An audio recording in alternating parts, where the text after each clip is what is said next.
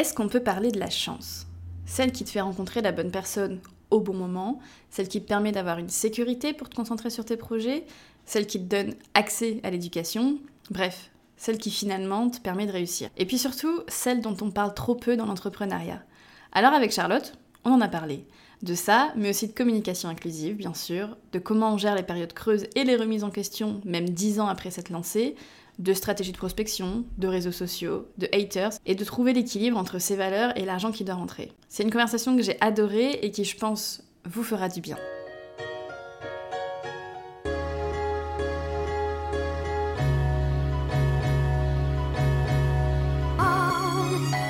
Bonjour et bienvenue sur le podcast Entreprendre éthique. Je m'appelle Stéphie et je suis éco-conceptrice de site web. Sur ce podcast, j'aborde des sujets liés à la création de sites web, au numérique responsable ou encore à l'entrepreneuriat et la justice sociale. Parce que oui, je pense qu'il est possible d'entreprendre en respectant vraiment ses valeurs. Alors mes invités et moi-même, vous partageons nos conseils, nos réflexions et nos expériences pour, ensemble, tendre vers un entrepreneuriat plus respectueux de la planète et des personnes qui y vivent. Bonne écoute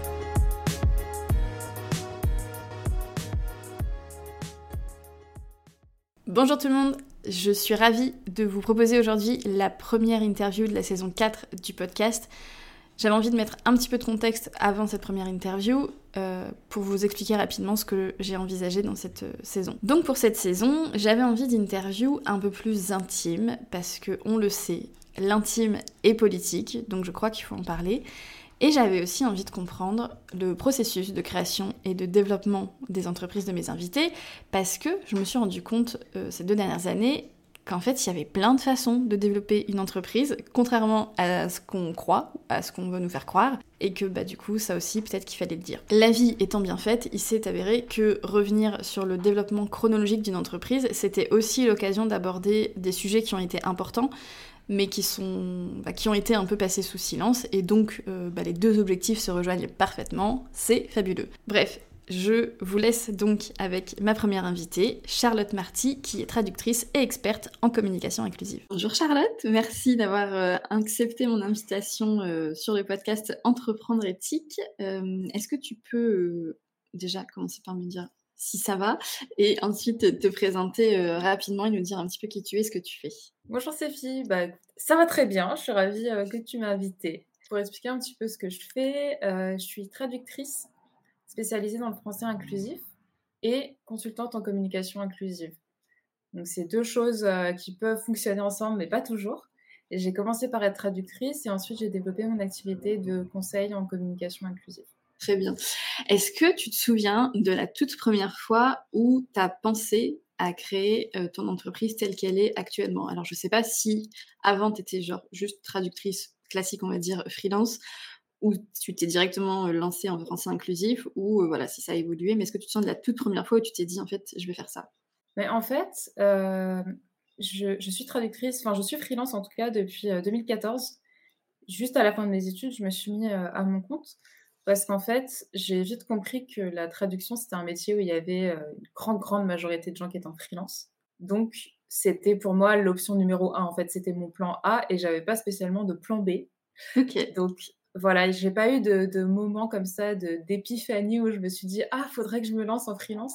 C'était vraiment pour moi le, on va dire le, le plan de carrière euh, tout tracé à la fin de mes études. Euh, donc voilà, c'est ce que j'ai fait. Et puis euh, pour la communication inclusive, ça a été plus progressif. En fait, euh, j'ai eu de plus en plus de clients et de clientes qui me demandaient de traduire en inclusif. Je me suis euh, formée aussi, moi, à, l'écriture inclusive. Et puis j'ai remarqué qu'il y avait pas mal de, gens et d'entreprises qui s'intéressaient à l'écriture inclusive, mais qui avaient un peu des freins, des petits blocages, des questions. Et donc je me suis dit, voilà, pourquoi pas lancer mes services de conseil, en fait, pour accompagner que ce soit des freelances ou aussi des assos, des entreprises et des, plus grosses structures. Parce que j'ai vu qu'il y avait un besoin, mais peut-être un peu un manque de, d'expérience, d'expertise sur le sujet. Ok, donc en fait, euh, ouais, c'est un peu la demande qui, qui est venue à toi euh, concernant en tout cas tout ce qui était euh, inclusivité. du coup, si tu le veux bien, on va faire un grand retour en arrière puisqu'on revient en, en 2014. Donc tu sors de tes études, c'est ça? Oui, c'est ça. Et donc, tu te dis, bah, moi, dans mon milieu, c'est le freelancing. Donc, c'est quoi le premier truc que tu fais euh, bah, pour, pour lancer euh, ton activité? Alors, créer mon statut. ok. Étape numéro une. Euh, ce qui me paraissait une, montagne. Et en fait, j'avais une collègue, à l'époque, je faisais un stage dans une agence de traduction, mon stage de fin d'études, et j'avais une collègue qui travaillait aussi en tant que freelance. Et donc, elle m'a expliqué les démarches très simplement. Je me suis rendu compte qu'en fait, en cinq minutes, c'était réglé. Donc ça, c'est la première chose. Et puis après, j'ai refait un petit peu mon CV et j'ai commencé à lister des agences de traduction avec qui je pouvais travailler. Parce que c'est un peu le moyen le plus simple quand on débute en traduction, c'est de travailler avec des agences de traduction. On envoie des CV, des candidatures, et puis après, on a des clients plus ou moins réguliers en fonction. Donc, c'était mon plan de, départ. C'est un peu la première chose que j'ai faite. Ok, très bien. Et est-ce que tu as tout de suite, du coup, réussi à, trouver des clients ou tu avais un plan B en attendant? Parce que on sait qu'au démarrage d'une activité, euh, c'est pas toujours évident de se créer un salaire tout de suite. Donc, euh, comment tu as, comment as géré ça? Est-ce que ça a été une période plutôt longue ou plutôt courte pour toi? Alors, ça a été plutôt courte. Euh, donc, en fait, à la fin de mon stage de fin d'études, ma responsable de stage m'avait proposé de rester bosser dans l'entreprise. Et je lui avais dit que j'étais disponible du coup pour un mi-temps, comme ça j'avais le temps à côté de développer mon activité. En tant que freelance, j'aurais travaillé pour elle en tant que freelance à mi-temps et puis en tant que freelance pour moi de mon côté. Ça a duré deux ou trois semaines et en fait j'ai eu la chance d'avoir un ami qui travaillait dans une agence de traduction qui, à qui j'ai envoyé mon CV, il l'a fait passer aux personnes chargées des recrutements, donc j'ai passé des tests de traduction, etc. etc. Et cette entreprise-là, cette agence est devenue mon client principal euh, pendant, je dirais bien 4-5 mois. Ok. Euh, 4-5 mois pendant lesquels j'ai bossé quasiment que avec cette agence, tout en continuant à envoyer des CV. J'ai envoyé plus d'une centaine de CV. Euh, voilà, mais ça, c'est des choses qui, prennent du temps parce que les agences sont pas forcément toujours en train de chercher. Donc, c'est quand elles ont un besoin en particulier, elles, cherchent dans leur pool de CV, dans leurs mails qui sont envoyés, et puis elles te contactent. Donc, ça, peut prendre du temps. Ok. Et donc, euh, au début, tu travailles sur des projets. Alors, c'est de la traduction quoi, français-anglais que tu fais? Oui, je fais, enfin, anglais et français. Enfin, anglais vers français, allemand vers français. Ok. Et c'est quel type de projet que tu as euh, au début? Alors, au début, je me suis spécialisée dans le juridique et dans le financier parce que je savais que c'était des choses, euh, enfin des domaines dans lesquels il y avait du travail déjà et euh, qui étaient un peu mieux payés que les autres domaines, sachant que j'étais intéressée par le juridique de base, le financier pas plus que ça, mais je me suis dit pourquoi pas. Et puis au fur et à mesure, j'ai un peu enfin, mes domaines de spécialisation ont évolué. Aujourd'hui, je travaille toujours dans le juridique pour les entreprises. Je fais du droit, de, droit des entreprises, euh, droit des affaires, pardon. Mais je me suis aussi spécialisée dans l'environnement et dans la diversité et l'inclusion. Donc, en fait, c'est mes, sujets qui me passionnent, moi, qui sont euh, petit à petit devenus aussi des domaines dans lesquels euh, j'ai commencé à traduire. Et, et c'est en fait c'est ça qui est intéressant finalement, c'est traduire dans des, travailler sur des, dans des domaines qui, sont intéressants parce que la traduction en soi m'intéresse, mais euh, c'est vrai qu'il y a de grosses différences selon les secteurs et selon les domaines. Donc euh, oui, ça a évolué euh, quand j'ai commencé à me dire que j'avais une base de clientèle suffisante pour m'étendre à des domaines où il y avait peut-être un peu moins de, de demandes en fait. Ok. Donc tu t'es dit, en fait d'abord, enfin je sais pas si tu étais conscient ou si ça se fait un petit peu naturellement, mais en gros euh, tu t'es dit, ben, je vais sécuriser avec euh, voilà des clients euh, dans des domaines qui me passionnent peut-être un peu moins, mais qui sont plus sûrs, qui sont plus mmh. pérennes, pour ensuite m'ouvrir à des trucs qui, qui, me passionnent un petit peu plus. Du coup ça a pris combien de temps tu dirais? Alors, tu t'as dit qu'au début, tu as tout de suite eu un client, euh, un gros client pendant 5, euh, 6 ou 4 ou 5 mois, je ne mmh. sais plus. Est-ce que, du coup, après, ça s'est enchaîné naturellement quand ça s'est arrêté avec cette, cette entreprise-là? Est-ce que tout de suite, tu as pu enchaîner avec d'autres? Est-ce que tout de suite, tu as une stabilité? Est-ce qu'il y a eu des hauts, des bas? Enfin, comment ça s'est passé euh, de, voilà, d'arriver à ce moment où tu t'es dit, en fait, je suis assez sécurisée pour m'ouvrir à d'autres sujets? En fait, ça a été très progressif. Euh, j'ai eu des, nouvelles clientes petit à petit, en sachant que voilà, quand, j'ai commencé à bosser avec une nouvelle agence de traduction, j'avais pas non plus un énorme flot de travail qui m'est euh, arrivé dessus, mais voilà, c'est des petits projets petit à petit. Et puis une fois que la cliente sait que, enfin, voit qu'on travaille bien ensemble, etc., elle m'a donné de plus en plus de choses. Et c'était ça un petit peu avec toutes mes, mes différentes clientes au fur et à mesure. Et puis le fait d'ajouter ces domaines de spécialisation, ça a été progressif aussi. Petit à petit, je me suis un petit peu délaissée de, la traduction financière et j'ai pris plus de projets qui m'intéressaient davantage en fait. Mais il n'y a pas eu de, coupure nette. Et aujourd'hui, je refuse les projets de traduction financière et, parce que je, je, me dis que déjà, ça fait très longtemps que j'ai pas traduit dans le domaine, donc il y a un moment donné, voilà, mes connaissances sont peut-être pas aussi développées que dans d'autres domaines. Et puis, c'est pas des choses qui m'intéressent. Donc aujourd'hui, maintenant, j'ai la chance de pouvoir choisir les projets sur lesquels je travaille, ce qui n'est pas le cas au début et ce qui n'est pas le cas forcément tous les ans. Ça dépend des périodes. Enfin, ça reste assez fluctuant, même neuf ans plus tard. Ouais, c'est ça qui est hyper intéressant, c'est que, c'est que finalement, tu as beaucoup de recul euh, bah, sur l'entrepreneuriat et sur euh, le fait de travailler à son compte, et qu'en fait, même neuf ans après, finalement, il y a toujours des périodes où c'est plus facile que d'autres. Est-ce que du coup, euh, comment tu gères ces périodes? Alors déjà, très basiquement, d'un point de vue financier, est-ce que du coup, euh, tout de suite, tu t'es dit, en fait, il faut que je me fasse une trésor pour euh, voilà, assurer mmh. les mois où il y aura moins? Et aussi, d'un point de vue, alors peut-être qu'après 9 ans, c'est plus facile, mais moi, je sais qu'au début, la première fois où j'ai eu un creux dans mes demandes, je me suis dit, oh mon Dieu, plus jamais de ma vie, je vais travailler. Est-ce que toi aussi, t'es es passé par ce, genre de phase? Alors oui, complètement, et je passe encore par ce genre de phase 9 ans après. Donc, euh, je, Peut-être ça s'arrêtera un jour, je ne sais pas. Euh, sur le plan financier, bah oui, comme tu, dis, comme tu disais, te constituer une trésorerie, épargner les, les mois où euh, il y a plus de factures qui sont payées pour euh, pallier au moins un peu plus période un peu plus creuse. Ça, c'est important. Enfin, en tout cas, moi, ça me sécurise de me dire que voilà, j'ai une épargne de côté et si jamais j'ai un souci, je dois arrêter de travailler pendant plusieurs semaines ou je perds un gros projet ou ce genre de choses, j'ai toujours, on va dire, un, coussin d'épargne sur lequel je peux, euh, m'asseoir. Et puis, oui, cette, euh, un peu cette crainte de, l'irrégularité euh, et des périodes de creux, c'est quelque chose qui revient toujours quand, par exemple, j'ai 10 jours, 2 semaines sans vraiment trop de projets, je me dis, hum, qu'est-ce qui se passe? Si ça se trouve, il y a eu un problème de qualité, si ça se trouve, il y a un problème de relation clientèle, etc. Et au final, c'est juste que bah, c'est une période creuse pour euh, mes clients, mes clientes, et du coup, c'est une période creuse pour moi aussi. Donc, c'est assez, euh, c'est quelque chose qui reste assez stressant qu'il a été notamment pendant le Covid, où euh, bah, les entreprises avaient de moins en moins de, de, ressources financières et puis devaient se réorganiser, etc. Donc c'était une période un peu creuse aussi. Donc euh, oui, c'est des choses euh, qu'il faut apprendre à gérer. Maintenant, je me dis que je sais que ça va revenir, mais c'est vrai que c'est des choses qui sont un peu, un peu difficiles. Au début, encore plus. Là, avec les années, je, je sais qu'à un moment donné, euh, je vais à nouveau avoir du, travail.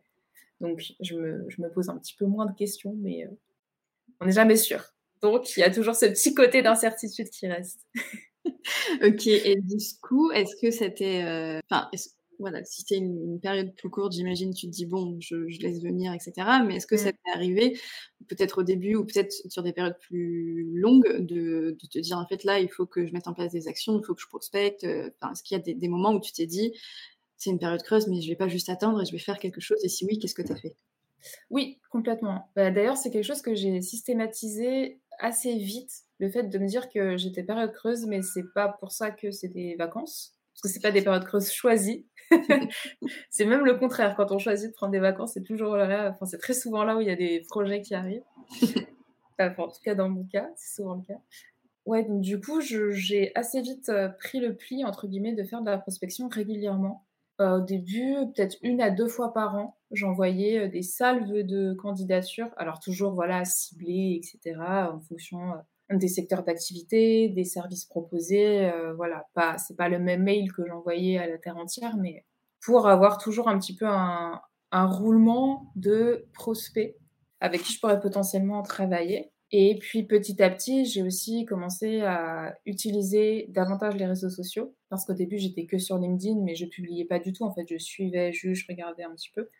Et j'ai, j'ai pris mon courage à deux mains. et j'ai commencé à publier sur LinkedIn euh, et puis euh, plus, plus récemment euh, sur Instagram. Et puis j'ai aussi ma newsletter que j'ai développée il y, a, un peu plus d'un an. Donc voilà, c'est des choses que j'ai faites petit à petit et qui sont un peu du travail de, de fond que je fais à la fois régulièrement et puis aussi quand j'ai des creux, je me dis ok voilà là je peux écrire cette semaine je peux écrire 4-5 newsletters d'avance pour les périodes où j'aurai moins de temps Donc c'est des choses soit qui s'anticipent, soit on se dit bah voilà là j'ai une période de creux, c'est le moment de je sais pas mettre à jour mon site ou commencer à chercher des entreprises avec lesquelles je pourrais travailler histoire d'avoir au moins la liste des entreprises, etc., etc. Ok, c'est hyper intéressant parce que je trouve Bon, après, c'est peut-être aussi parce que je suis dans un microcosme. tout, le monde, dit tout le temps la même chose. Mais je trouve qu'on a beaucoup tendance à se dire, euh, en fait, euh, je lance mon entreprise, le premier truc qu'il faut que je fasse, euh, c'est créer mon compte sur Instagram. Et finalement, toi, c'est pas du tout comme ça que tu l'as fait. Alors, c'est aussi, j'imagine, ce que tu as débarré en 2014. Et je sais pas trop ça, en 2014, il y avait beaucoup d'entreprises sur Instagram. Mais, mais du coup, c'est quand même hyper intéressant de voir que finalement, on n'a pas forcément besoin euh, des réseaux, même si voilà, c'est une source bienvenue quand même de, visibilité et que ça peut aider. C'est pas non plus euh, le cœur finalement de ta stratégie mmh. euh, d'acquisition client. Non, moi ça a été plus. Après, c'est peut-être spécifique aussi au secteur d'activité dans lequel j'ai commencé parce que c'est vrai que quand on démarre des agences de traduction, elles demandent CV, mmh. tarif. Grosso modo, c'est un peu ça. Donc, au final, tu n'as pas forcément besoin, si tu veux, d'avoir une présence sur les réseaux sociaux, de te faire connaître. voilà. Mais ça peut être bien aussi, alors pour le bouche à oreille, si les gens me découvrent sur les réseaux, mais aussi si au moins tu as un profil LinkedIn ou sur un autre réseau social, hein, mais qui est à jour avec une photo, toutes les informations et que même si tu postes pas, tu es quand même assez régulièrement présente pour regarder un petit peu ce qui se passe dans ton secteur. Ça peut aussi montrer être une, preuve de déjà d'existence, autre que sur ton CV, et puis euh, montrer que tu es disponible et accessible sur Internet aussi, et que voilà, euh, c'est une preuve de crédibilité dans un sens. Comme avoir un site Internet, même s'il est tout simple, même si c'est un one-page avec euh, juste les informations basiques dessus, ça montre aussi que voilà, tu as ta page Internet, tu as ton LinkedIn, et ça, je trouve que ça fait un petit peu plus professionnel, ça fait un petit peu plus entreprise en tout cas, que d'avoir juste son CV. Et du coup, on est moins dans une démarche de j'envoie un CV pour candidater, mais plutôt dans une démarche de je propose mes services en tant que prestataire. Et ça, c'est un switch que j'ai fait, je pense, il y a au bout de 2-3 ans d'activité, quelque chose comme ça, que j'avais pas eu tout de suite. De se mettre pas dans une posture de candidature, mais vraiment de prestataire qui propose ses services. Et vous en voulez, vous en voulez pas, vous faites comme vous voulez, mais moi, je les propose et on est moins dans ce truc de j'envoie mon CV, j'attends fébrilement une réponse, qu'on me dise oui. C'est un changement un peu de posture. Ouais, je vois. Finalement, euh, c'est vrai que au début, comme t'expliquais, ben en fait, euh, voilà, j'envoyais mon CV, c'est un, un, petit peu comme une recherche d'emploi. Oui. Et que, que là, ouais, tu t'es vraiment positionné comme, euh, comme une entreprise à part entière, quoi. Mmh. Oui, c'est ça c'est symbolique, mais ce, changement de mentalité, de mindset fait un peu la différence quand même. Et est-ce que du coup, concrètement, dans, tes résultats, dans le nombre de contrats que tu as eu, etc., tu as senti ce, bah, que ce switch avait eu des effets ou est-ce que c'était vraiment euh, toi avec toi-même euh, où tu te sentais plus à l'aise et voilà bah, Alors comme ça, ça accompagnait aussi de la création de mon site, de plus de présence sur les réseaux sociaux et tout, je ne saurais pas forcément te dire quel a été le facteur le plus déterminant. Mais en tout cas, ça m'a motivé à créer mon site. Ça m'a motivé à être plus présente sur les réseaux sociaux, à me dire voilà, je, je fais des actions de communication pour mon activité, pour mon entreprise et à être moins dans mon individu et mon, enfin ma posture individuelle de me dire je mets moi en avant sur les réseaux sociaux. Là, c'était plus je mets en avant ce que je fais pour montrer ce que je fais, montrer euh, mes valeurs, qui je suis, etc. Mais à titre professionnel.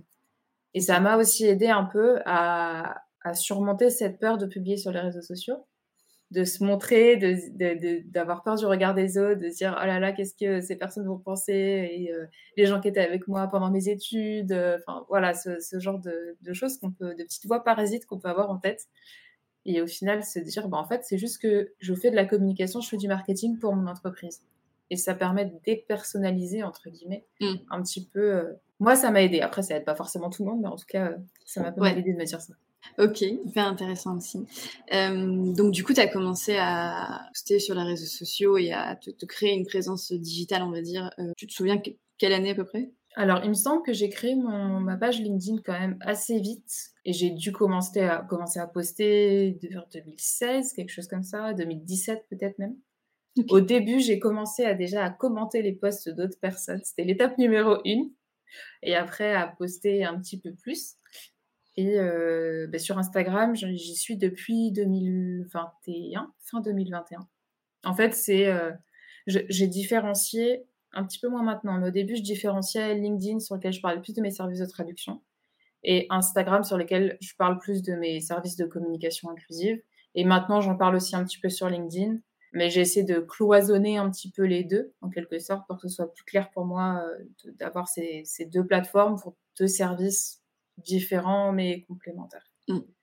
Et après, les sites internet, euh, mon site de traduction, je l'ai fait ben, en 2020 pendant le Covid, parce que j'avais euh, un peu plus de temps. Donc voilà, j'ai pu faire mon site toute seule. Donc ça, c'était hyper intéressant, j'ai appris plein de choses. Et mon site de communication inclusive, parce que du coup j'ai deux sites, j'ai mon site de traduction, mon site de communication inclusive.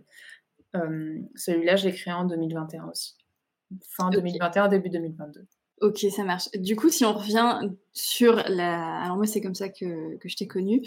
Euh, sur la création, on va dire, de l'entité communication euh, mmh. inclusive, est-ce que, euh, est-ce que là, tu te souviens de ce qui t'a donné l'impulsion ou du moment où tu t'es dit, en fait, je vais développer ce service et je vais vraiment faire une entité à part entière? En fait, j'avais de plus en plus de clientes qui me demandaient de traduire vers le français inclusif, notamment pour la Suisse. C'est beaucoup plus présent qu'en France.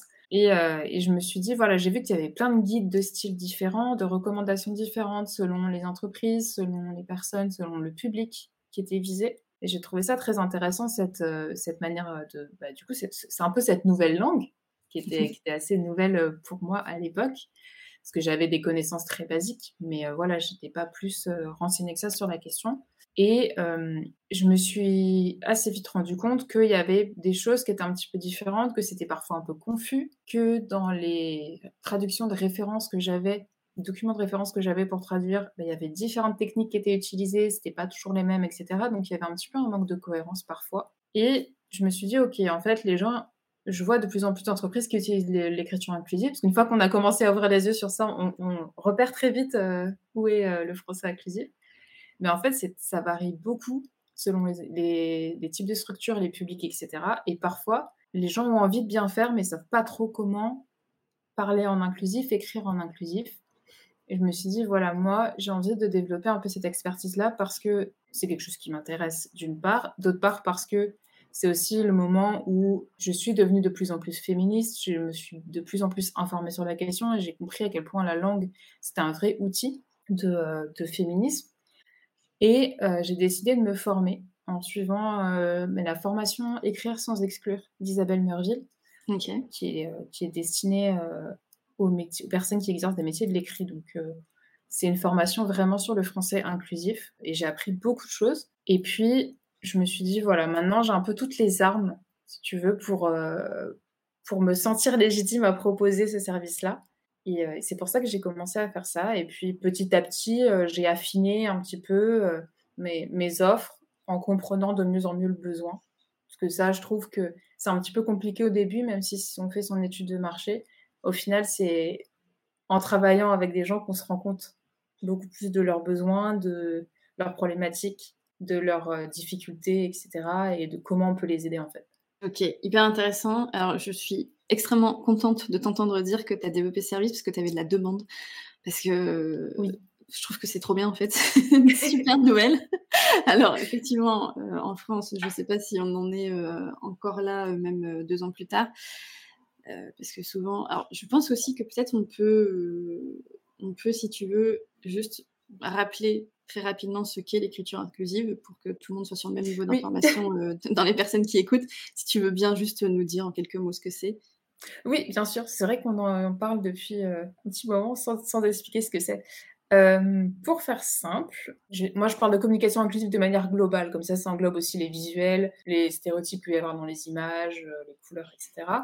C'est le fait de communiquer sans véhiculer de stéréotypes, et d'une manière qui parle à tout le monde. Donc quand on parle d'écriture inclusive, on a souvent en tête euh, plutôt euh, l'égalité homme-femme, mais ça va être aussi euh, d'éviter tous les stéréotypes donc sexistes, mais aussi voilà racistes, grossophobes, etc., etc. En fait, et de, s'adresser à tout le monde. Par exemple, sur un site internet, quand on, sur la page des offres d'emploi, quand on cherche un manager ou une manager, bah, ne pas mettre que des photos d'hommes blancs en costume qui ont une trentaine d'années. Voilà, c'est assez cliché, mais je l'ai vu euh, quand même plusieurs fois. Mm. Euh, et l'écriture inclusive, euh, bah, par exemple, ne pas s'exprimer uniquement au masculin, parce que en, français, on a cette règle que le masculin l'emporte sur le féminin. Donc voilà, tout est souvent au masculin, en tout cas par défaut. C'est trouver des, des alternatives visibles ou moins visible. Visible, ça va être le point médian qui fait euh, beaucoup, beaucoup polémique. Et euh, moins visible, ça peut être de parler euh, nos équipes plutôt que nos collaborateurs, ce genre de choses. Mais en tout cas, c'est voilà le fait de ne pas reproduire les discriminations et les stéréotypes et de s'adresser à tout le monde. Ok, merci pour cette précision. c'est vrai que c'est important de, donner la définition de, bah, de ce dont on parle. Euh, après, j'avais fait un, épisode sur le podcast au tout début sur la communication inclusive avec euh, Léa Anyang, que peut-être tu connais. On avait aussi longtemps parlé de, communication inclusive, mais euh, Du coup, il y, y a, deux questions qui, qui me taraudent. Alors, est-ce que je vais retenir les deux? C'est pas sûr, mais en tout cas, la première, c'est parler d'inclusivité sur LinkedIn ça doit être euh, quelque chose. Est-ce que tu peux nous parler un petit peu comment ça se passe? Déjà, bravo de le faire. Franchement, moi, je, LinkedIn, je n'arrive pas encore à me lancer. vraiment, ça m'effraie. Donc, euh, ouais. je sais pas, toi, comment tu, tu le vis? Euh, alors, en fait, c'est assez particulier parce que je, je parle en, enfin, j'écris en anglais sur LinkedIn à la base parce que c'était pour euh, ma clientèle de traduction, donc plus une clientèle étrangère donc plutôt anglophone. Et en fait, la, langue enfin le français, le langage inclusif fait beaucoup moins polémique dans des pays anglophones notamment. Donc j'ai moins ce, j'ai un, un public si tu veux, enfin une audience qui est moins réfractaire parce que il y a moins de Français et de Françaises. je pense que si j'en parlais en français, j'aurais beaucoup plus de réactions, euh, de réactions négatives, euh, voire euh, franchement parfois agressives quand je vois ce qu'il y a mm, mm. des commentaires sous les posts d'autres personnes. C'est assez effrayant. Et j'ai eu un post qui a été viral, en tout cas à mon échelle, et j'ai eu beaucoup, beaucoup. C'était un post sur pourquoi le français inclusif fait polémique. en tout cas, pourquoi l'écriture inclusive fait polémique en France. Mmh où j'expliquais la règle en anglais, j'expliquais tout ça en anglais, donc la règle du masculin qui m'apporte sur le féminin, euh, le fait que l'Académie française soit farouchement opposée, soit très conservatrice euh, au niveau de la langue, notamment.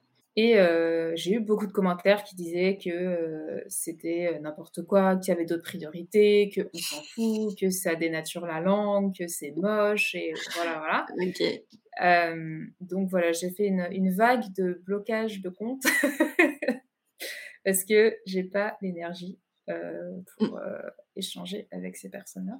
J'ai l'énergie pour euh, échanger avec des personnes qui, qui sont ouvertes à la question, mais des personnes qui partent avec leurs a priori et qui sont juste agressives, en fait, c'est pas la peine, quoi. Ouais, de toute façon, je pense que c'est pas le genre de personnes qui vont changer d'avis non, voilà. LinkedIn, donc. Oui, oui, voilà. Et puis, quand on met un commentaire LinkedIn avec une insulte à l'intérieur, en fait, je considère que j'ai le droit de ne pas te répondre. Donc euh, voilà. Enfin, d'ailleurs, il y a même une personne que j'avais bloquée et qui m'a envoyé un DM sur LinkedIn pour me dire oui, euh, tu m'as bloqué, mais du coup, voilà ce que je voulais te répondre. Mais. en fait, si je t'ai bloqué, c'est que je veux pas savoir. assez hallucinant. Alors, j'ai la chance de pas du tout avoir de commentaires comme ça sur euh, Instagram. Franchement, mm. je touche du bois parce que ça fait quasiment deux ans que je poste et j'ai eu quelques petits commentaires négatifs, mais vraiment pas, pas de commentaires vraiment haineux, etc. Donc, euh, pour le coup, euh, j'ai encore pas mal de chance. Donc, je sais pas si c'est lié au réseau, si c'est lié à la manière, enfin, à ma manière de communiquer, si c'est lié euh, aux personnes avec qui j'échange. Et du coup, je sais pas si c'est montré à moins de personnes aussi, un peu des trolls, etc. Je sais pas du tout. Mais c'est vrai que j'ai l'impression que sur LinkedIn, ça fait beaucoup plus polémique et que les, enfin, les gens sont très virulents alors que c'est leur profil professionnel, quoi. Je trouve ça assez Ouais, ouais, ouais. Mais je trouve que, en même temps, bon, alors sans être sur euh, Twitter, enfin, euh, X mmh. maintenant, ouais. je trouve que quand même, euh, LinkedIn encourage un peu le, le, la polémique, les positions clivantes, et que du coup, les gens, voilà, c'est un, un peu aussi leur but, je pense parfois, de faire le buzz, quoi, entre guillemets. Oui, parce qu'il y a aussi des, des postes anti-écriture inclusive euh, où il n'y a absolument rien de concret dans le poste, mais c'est juste dire euh, l'écriture inclusive ça dénature la langue, point final, et ça fait un buzz.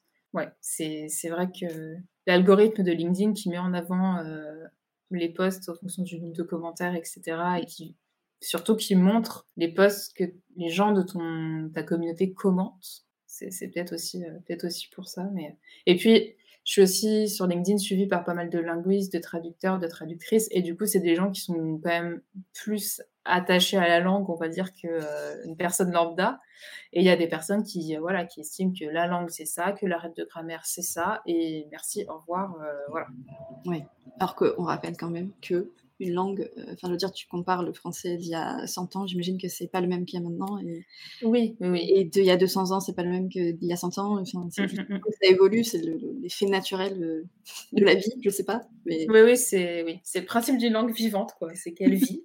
Euh, mais oui, oui c'est vrai qu'on dit toujours la langue de Molière. Je pense que si on devait lire Molière comme il l'a écrit à son époque, ce serait pas la même chose. Donc voilà. Mais oui, il y a plein. Enfin, ça serait un, un sujet d'épisode à part entière, je pense. Oui, des idées reçues, mais euh, oui, c'est sûr que c'est un sujet qui, est, qui, qui, fait polémique et il faut prendre un petit peu, pas forcément prendre des pincettes, mais en tout cas, peut-être un peu plus choisir ses mots mm. quand on en parle. Ouais, pour te protéger aussi, parce que bon, euh, le but c'est pas, euh, c'est pas de, de, te faire insulter. Et, enfin, voilà, ça, ça. des conséquences sur ta santé mentale, quoi. C'est pas. Oui, oui, mais on oublie un peu parfois que derrière un compte il y a des vraies personnes. C'est ça. Euh, Et du coup, est-ce que tu avais conscience, quand tu t'es tu dit je vais commencer à parler de, de communication inclusive, est-ce que tu avais conscience quand même que ça allait euh, générer ce genre de réaction peut-être? Alors oui, d'un côté parce que je sais que c'est un sujet euh, qui, qui, fait polémique et c'est aussi pour ça que j'ai, enfin déjà parce que je le souhaitais, mais moi j'ai à cœur d'être dans une démarche de pédagogie et de, de, de dialogue en fait. Et du coup, ça me, ça me pousse à me mettre un petit peu dans les, dans les baskets des gens qui vont lire mes posts, mais qui ne savent pas ce que c'est que l'écriture inclusive, par exemple. Et je me dis, OK, si tu tombes sur une post et que tu sais pas ce que c'est, faut pas que tu aies l'impression euh, de que ce soit quelque chose qui soit excluant pour toi ou voilà. Donc j'ai des posts qui sont engagés forcément, mais je m'attache plus à pourquoi c'est utile d'écrire en inclusif, comment on peut faire, plutôt que si t'écris pas en inclusif, c'est que euh, tu es intolérant ou sexiste, parce que c'est pas, pas du tout l'objet euh, de. Enfin, c'est pas du tout le, message que j'ai envie d'avoir. Mmh j'ai envie d'être plus dans un truc où je, je montre une image positive, en fait. Montrer que ça peut être intéressant, que ça peut être créatif, enfin voilà, donner un petit peu plus envie aux gens, en tout cas, de, d'explorer un peu le langage inclusif, de découvrir euh, l'inclusion et la diversité de manière générale. C'est des choses qu'ils connaissent pas forcément. Donc voilà. Euh, est-ce que ton objectif à terme, ce serait euh, éventuellement de ne faire que de la traduction euh, inclusive et de laisser de côté le reste ou t'aimes bien d'avoir cet équilibre des deux? J'aime bien avoir l'équilibre des deux parce que je m'étais posé la question de me dire est-ce que je, garde que le conseil en communication inclusive? Et en fait, les deux m'intéressent. J'ai pas envie de lâcher la traduction parce que c'est vraiment un exercice qui me plaît beaucoup, même après 9 ans. Donc j'ai de la chance. Et en même temps, voilà, j'ai envie de traduire que vers du français inclusif parce que là, j'ai encore des, des, des, clients, des clientes qui me qui, refusent le français inclusif. Enfin, en tout cas, tout ce qui est point médian, tout ce qui est euh, féminisation des noms de métiers, même parfois, ce genre de mm. choses. Et c'est vrai que c'est un peu compliqué parce que je me dis, bon, ben, je faut que je traduise en fonction du style de, de, de la personne, mais voilà, c'est un peu un petit, un petit, blocage. Mais en tout cas, euh, non, j'ai envie de garder les deux. C'est des, activités qui sont complémentaires. Les deux, c'est un peu de la rédaction aussi. Quand je réécris un contenu en français inclusif, c'est aussi de la rédaction, la traduction aussi. C'est et puis j'ai envie de garder aussi cet aspect euh, langue étrangère, cette diversité un petit peu. Euh, je trouve c'est c'est l'avantage qu'on a quand on est freelance, c'est de pouvoir garder un peu les activités qui nous plaisent. Enfin, pas que. Hein. c'est sûr qu'on a toujours des choses plus ou moins intéressantes la compta, par exemple, voilà, c'est pas ma passion. Mais disons que c'est compensé par le fait de pouvoir un peu organiser ses journées, organiser euh, ses activités et les faire évoluer aussi. Je me dis, voilà, pour l'instant, j'ai envie de garder la traduction, mais ça se trouve, un jour, j'aurai plus du tout envie, et dans dix ans, je ferai que de la communication inclusive, on ne sait pas quoi. Hmm. Et du coup, tu proposes systématiquement euh, à ta clientèle de si quelqu'un te demande une traduction en français, tu proposes systématiquement le français inclusif. Et d'ailleurs, est-ce que tu proposes aussi de l'anglais inclusif D'ailleurs, tu as dit non, allemand vers français ou français vers allemand, je sais plus. Tu traduis toujours vers ta langue maternelle, donc en, en l'occurrence, moi c'est le français. Euh, je le propose. Alors, soit je vois que je fais un petit tour sur le site internet. Si je vois que c'est déjà un petit, il y a déjà des petits efforts qui sont faits euh, du genre euh, les directeurs et les directrices, voilà, des choses comme ça, des petits féminins glissés par-ci par-là. Mhm. Je me dis bon voilà, on va dire la porte est ouverte, je peux y aller. Après, parfois, quand j'ai pas cette demande-là, je le propose pas forcément, mais je peux le faire un petit peu en sous-marin. Euh, bon, ça nécessite un temps supplémentaire, donc je le fais pas toujours. Mhm. Mais quand j'ai la possibilité, je le fais un petit peu euh, voilà, en sous-marin. Quand, les clients, quand une agence, par exemple, va dire bah, mes clients, moi, si je traduis par ma clientèle et que ça passe bien, bon. Ça mange pas de pain. Exactement. Mais en général, oui, je le propose sans l'imposer. C'est-à-dire que si l'entreprise me dit que non, elle préfère euh, garder tout au masculin, soit par euh, souci de cohérence avec les autres, euh, autres supports, mmh soit parce que pour l'instant, c'est pas une demande qui a été faite, je respecte. Parce que ça, ça, me titille un petit peu, mais je respecte. Parce que aussi, chaque, chaque entreprise en est à un endroit différent dans sa communication aussi. Donc, surtout en entreprise, c'est des process qui peuvent prendre du temps.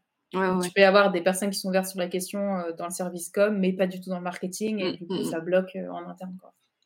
Ouais, bah, d'ailleurs, euh, j'ai travaillé à la SNCF et j'étais dans un service com d'une entité. Alors, la SNCF, c'est une énorme entreprise avec plein, plein, plein d'entités, de, de, groupes, de machins et tout.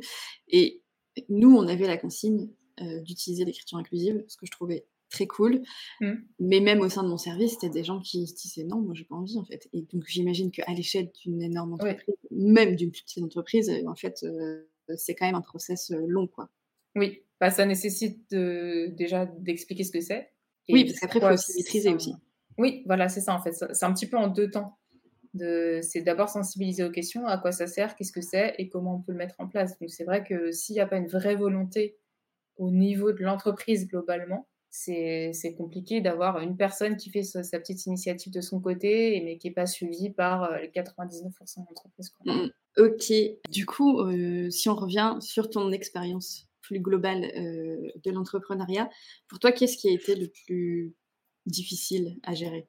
Je dirais, comme on en parlait tout à l'heure, le, le fait qu'il y ait des creux, le manque de régularité, donc à la fois dans le travail, enfin les missions, Mmh et dans les revenus, ça va ensemble, généralement. et c'est vrai que ça, c'est encore euh, difficile à gérer, on en parlait tout à l'heure. Et en fait, le fait que j'ai pas vraiment de plan B, de me dire que, imagine demain tout s'arrête, mais il n'y a pas de raison, mais imagine, il y a toujours ce et si, mmh et si demain tout s'arrête, je fais quoi? Ça, c'est. Enfin, mais ça va avec le, le fait de ne pas avoir de, de, régularité tout le temps, tous les jours, etc. Et de pas trop pouvoir prévoir euh, ce qui va en être de ton activité. Après, c'est un petit peu aussi la même chose en salariat. Tu peux jamais prévoir. Ça se trouve, tu vas euh, être licencié euh, économiquement ou pour d'autres raisons et te retrouver au chômage et devoir voilà, reconstruire un petit peu ton parcours professionnel. Donc, c'est. Mais voilà, ce manque de régularité, enfin pas de régularité, mais voilà, de variabilité, on va dire, des revenus et des projets, c'est pas toujours facile à gérer. Et surtout au début, c'était très compliqué. Ok. ouais, ouais, je... comprends à 1000%. euh, et du coup, euh, tu parlais justement, euh, voilà, quand tu es euh, salarié, bon, bah, t'es pas à l'abri que ta boîte ferme ou qu'il se passe je sais pas quoi, mais tu te retrouves quand même avec le chômage qui, mmh. quand même, est un sacré privilège, on va pas se mentir. Est-ce que, bon, quand on est en auto-entreprise, je ne sais pas si tu es toujours en micro-entreprise ou pas, on n'a pas le droit au chômage. Est-ce que du coup, tu as pris des dispositions ou un truc particulier pour justement pallier à cette éventualité ou... Alors, j'ai, bah, je mets de côté au cas où. Voilà. et puis après, pour tout ce qui est, parce qu'on n'a pas trop, on n'a pas parlé, mais tout ce qui est arrêt, maladie, arrêt longue durée, etc., j'ai pris une complémentaire spécifique, enfin une mmh. assurance euh, spécifique, en me disant, on ne sait jamais, on n'est pas à l'abri d'un congé maladie euh, qui soit pas trop trop pris en charge parce que bon, on a on a des indemnités en, mmh. en auto-entreprise, mais c'est pas mirobolant. Donc voilà. Mais sinon, non, j'ai pas. j'ai en fait, j'ai j'ai pas vraiment de plan. Enfin, j'ai des petites idées comme ça en me disant, bon, si jamais je pourrais potentiellement retrouver un emploi salarié en traduction ou en communication, etc. Mais c'est plus, en tout cas, j'ai l'impression quand tu es en micro-entreprise, en freelance, enfin à ton compte de manière générale, c'est t'assurer d'avoir un, minimum d'épargne dans la mesure du possible. C'est pas toujours possible, mais dans la mesure du possible. C'est plusieurs mois de trésorerie d'avance. quoi. L'idéal, c'est un an, mais bon, c'est le temps de se constituer un an, euh, voilà. C'est au moins avoir euh, plusieurs, plusieurs mois d'avance s'il n'y a pas le chômage. Parce que moi, j'ai commencé, j'avais pas du tout de chômage, mais c'était vraiment euh, ça ou rien. Ouais, c'est vrai, c'est vrai que ça, c'est quand même aussi un, énorme privilège qu'on a souvent quand on commence la création d'entreprise, c'est que quand c'est une reconversion ou un truc de ce mmh. style, et eh ben souvent, tu arrives à t'arranger pour avoir le, chômage et du coup, tu as un an et demi, deux ans de, bon, en fait, tu as une petite sécurité. Mais toi, du coup, à la sortie des études, pas du tout. alors non, et en même temps, je suis quand même dans un milieu privilégié dans la mesure où mes parents ont pu j'avais cette sécurité-là de me dire si j'arrive pas à payer mon loyer, mes parents pourront me dépanner. Ouais. Ce qui est une chance énorme. J'ai pas compté dessus en me disant bon bah tant pis, euh, là aujourd'hui je suis fatiguée, je travaille pas, on verra bien demain. Mais c'est rassurant de se dire ok au moins j'ai toujours cette, euh, cette option-là, on va dire, ce, filet de, sécurité. Mais euh, j'ai conscience que c'est un, enfin, c'est parce que je suis privilégiée que j'ai ce filet de sécurité et que si j'avais pas eu ce filet de sécurité, j'aurais peut-être recherché un emploi salarié, enfin sûrement même recherché un emploi salarié euh, à temps partiel ou à temps plein, mais euh, voilà. D'autant que je suis en région parisienne, donc euh, les loyers sont voilà. avec un temps avec un temps partiel, voilà. ouais, j'imagine, Et du coup, c'est une, parfaite transition vers ma, question suivante, qui est, alors pour moi, dans tous les parcours, il y a une part de chance. Ça n'enlève rien au travail, mais pour moi, dans tous les parcours, il y a une part de chance.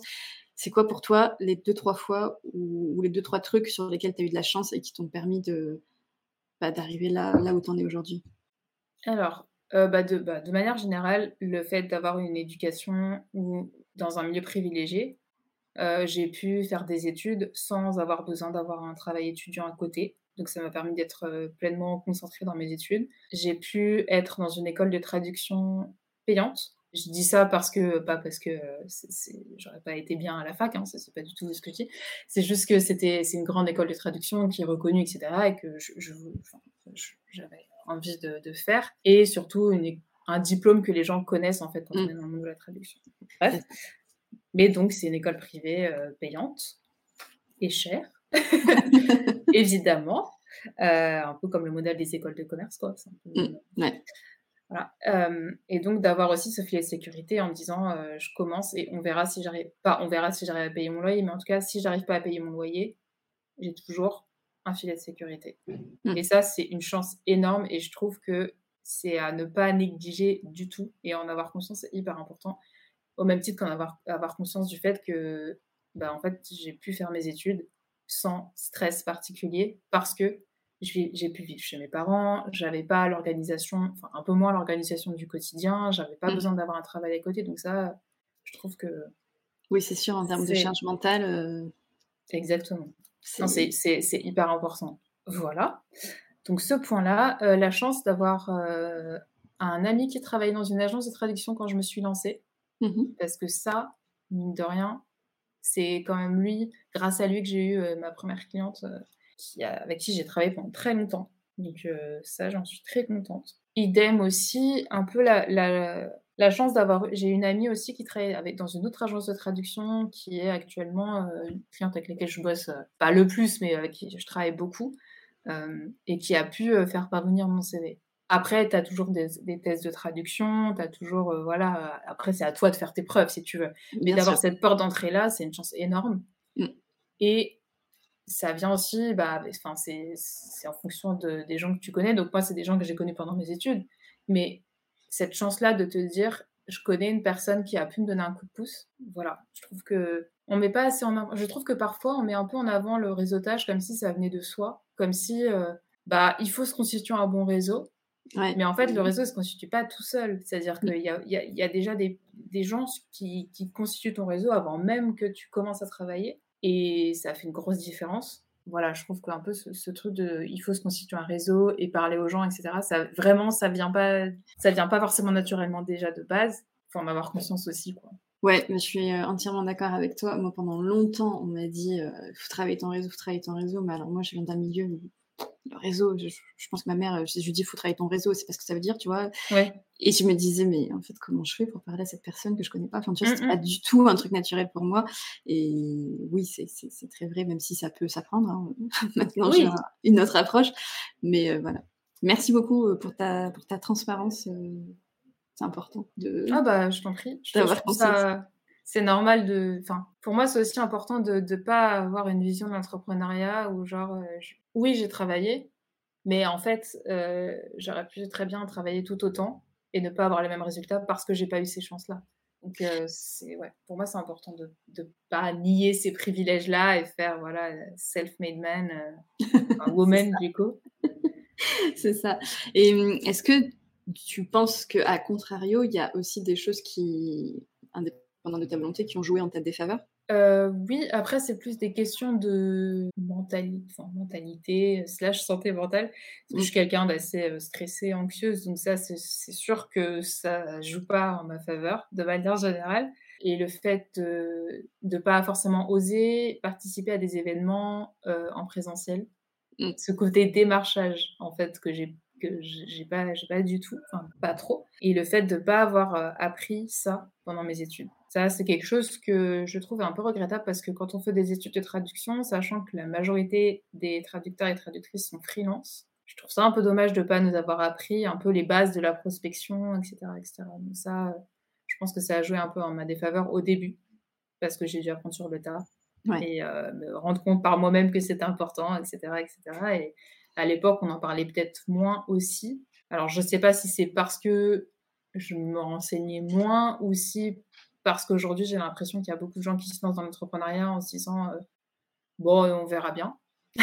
enfin, j'ai l'impression qu'il y a un petit peu ce, mythe parfois quand je vois des posts Instagram qui parlent d'entrepreneuriat. Je me dis, mais en fait, il euh, faut arrêter de vendre du rêve aux gens euh, comme si c'était du jour au lendemain. tu crées ton site internet, ouvres ta page Insta et puis as, tu fais 100K à l'année. Pas du tout je trouve parfois il y a un peu de vente de rêve comme ça. Ou... Exactement. C'est exactement pourquoi je fais cette série d'interviews, c'est que je veux montrer la vraie vie, quoi.